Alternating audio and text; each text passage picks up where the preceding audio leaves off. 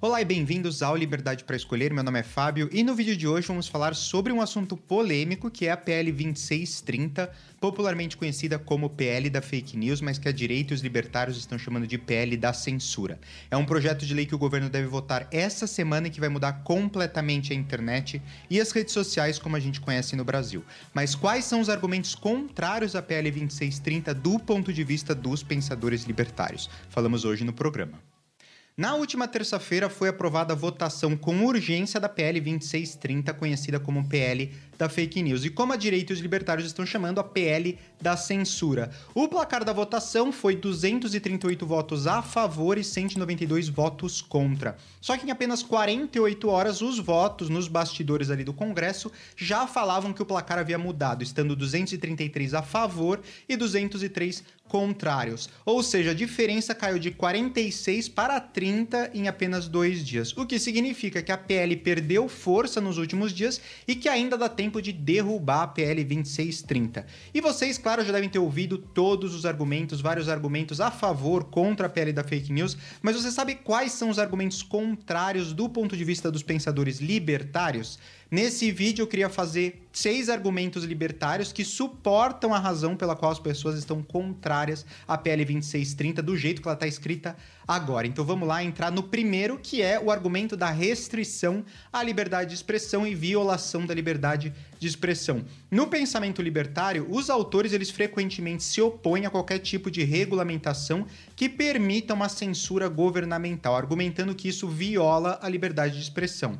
A PL 2630, na medida que ela busca regular o que pode ou não ser dito na internet, e principalmente por ela ser muito ampla e não delimitar pontos específicos sobre os controles que serão feitos na internet, ela pode sim ser vista como uma ameaça à liberdade de expressão. A liberdade de expressão, que é um dos princípios princípios fundamentais da filosofia libertária. E pelo fato do PL 2630 poder limitar a liberdade de expressão na internet ao impor essas novas regras de moderação de conteúdo e tornar a identificação dos usuários obrigatória, esse seria um argumento importante de porque todos os cidadãos deveriam se opor a esse projeto de lei e quaisquer medidas que possam levar à censura de opiniões e à restrição do debate público na internet. Porque hoje quem governa é a esquerda e eles podem silenciar o discurso da direita, mas daqui quatro anos pode ser o contrário. Uma vez que a gente permite que o governo tenha esse poder, o facão corta para os dois lados. O YouTube, inclusive, se posicionou recentemente dizendo, aspas, a versão que circula informalmente no momento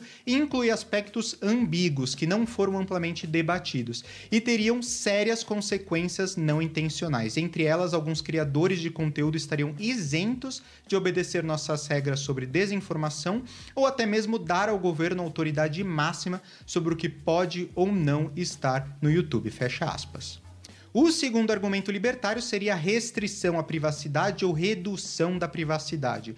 Os autores e filósofos do libertarianismo, eles enfatizam a importância da privacidade e a proteção contra a interferência do governo na vida privada dos indivíduos. A ONU, inclusive, diz que, abre aspas, a privacidade também é um valor em si, essencial para o desenvolvimento da personalidade e para a proteção da dignidade humana, fecha aspas. O PL 2630 irá reduzir a privacidade dos usuários porque ele torna a identificação do usuário por meio de documento de identidade obrigatória e ele também permite a coleta de informações pessoais para fins de moderação de conteúdo, ou seja, uma clara violação da privacidade online e da internet como a gente conhece hoje. A Ayn Rand fala num trecho muito interessante, abre aspas, a menor minoria da Terra é o indivíduo. Aqueles que negam os direitos individuais não podem alegar que são defensores das minorias, fecha aspas.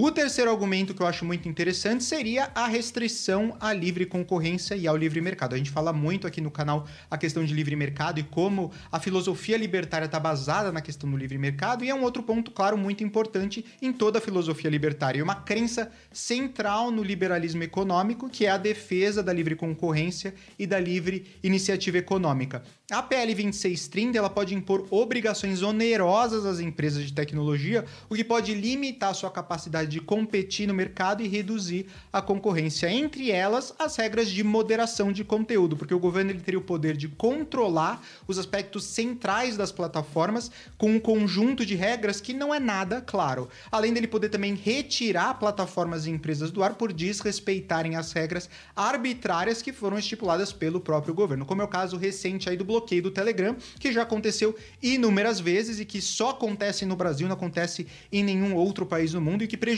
claro, a empresa e a livre concorrência. E não é só isso, o governo ele pode também interferir no funcionamento das empresas, quebrando aquela linha de separação entre o que é público e o que é privado, como acontece em países com regimes autoritários, como a China, Coreia do Norte, Nicarágua, Rússia. Então, um outro ponto muito importante, que é pouco discutido, é a possibilidade de obrigar as empresas de tecnologia, os sites de busca, as redes sociais, a terem que pagar por todos os links e conteúdos que foram compartilhados das mídias tradicionais, como reportagens de jornais, revistas, vídeos ou áudios das emissoras de televisão ou rádio. Isso aconteceu na Austrália durante a pandemia, uma lei muito parecida com essa que está tentando passar no Brasil para combater as fake news também.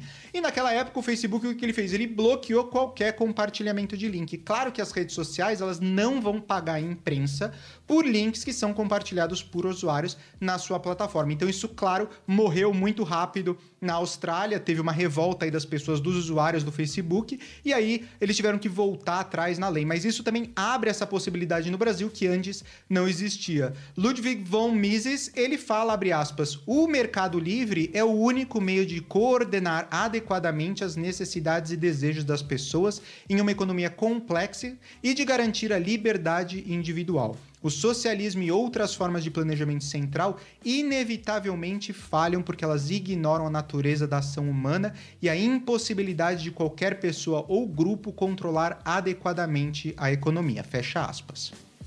O quarto argumento é a ameaça à inovação tecnológica, que muitos libertários argumentam que a intervenção governamental na economia e na tecnologia pode prejudicar a inovação e o progresso.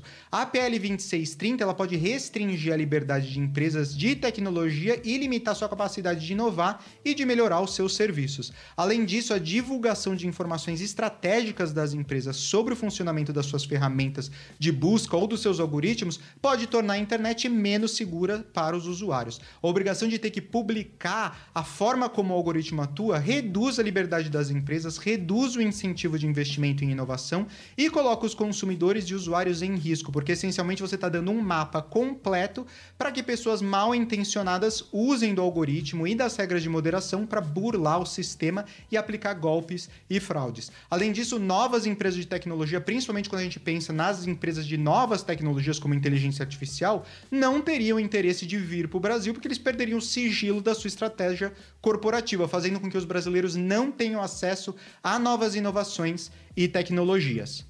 O quinto argumento, e talvez mais importante, é da ineficácia na solução do problema da desinformação.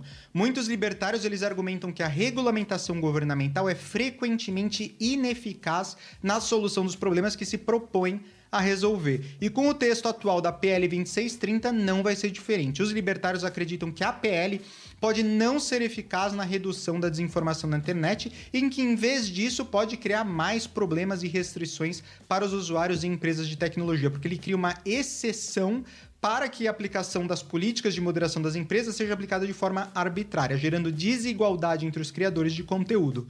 Como o próprio YouTube falou, você teria conteúdos que estão dentro da lei e dos termos e serviços de moderação do YouTube, mas que o governo pode mandar retirar. Ao mesma forma, você também tem conteúdos ilegais e contrários aos termos e serviços do YouTube que o governo pode mandar deixar na plataforma, o que seria um grande problema e um criar um desequilíbrio enorme entre os criadores de conteúdo. Frederick Hayek diz, inclusive, abre aspas, o planejamento central é inerentemente impraticável. Ele não pode coordenar adequadamente as inúmeras decisões individuais necessárias para uma economia prosperar e é propenso a erros e abusos de poder.